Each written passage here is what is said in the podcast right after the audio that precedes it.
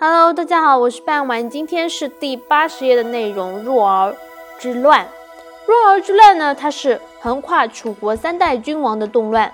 从窦子文晚年时期，陈德成在陈濮之战的一意孤行开始呢，到窦月娇政变被楚庄王平定结束，时间的跨度呢有二十七年。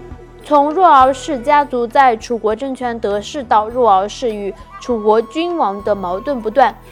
窦克之乱更是体现了若敖氏政权甚至比楚国王权还大，但窦克之乱也是一个转折点。睿智的楚庄王捉住了平定叛乱后的机会，大力发展势力，通过对外征战不断加强自己的实权。最后与窦月娇的背水一战呢，可以说是赢在运气，也是大势所趋。好了，今天的内容就到这里结束了，我们下期再见。拜拜。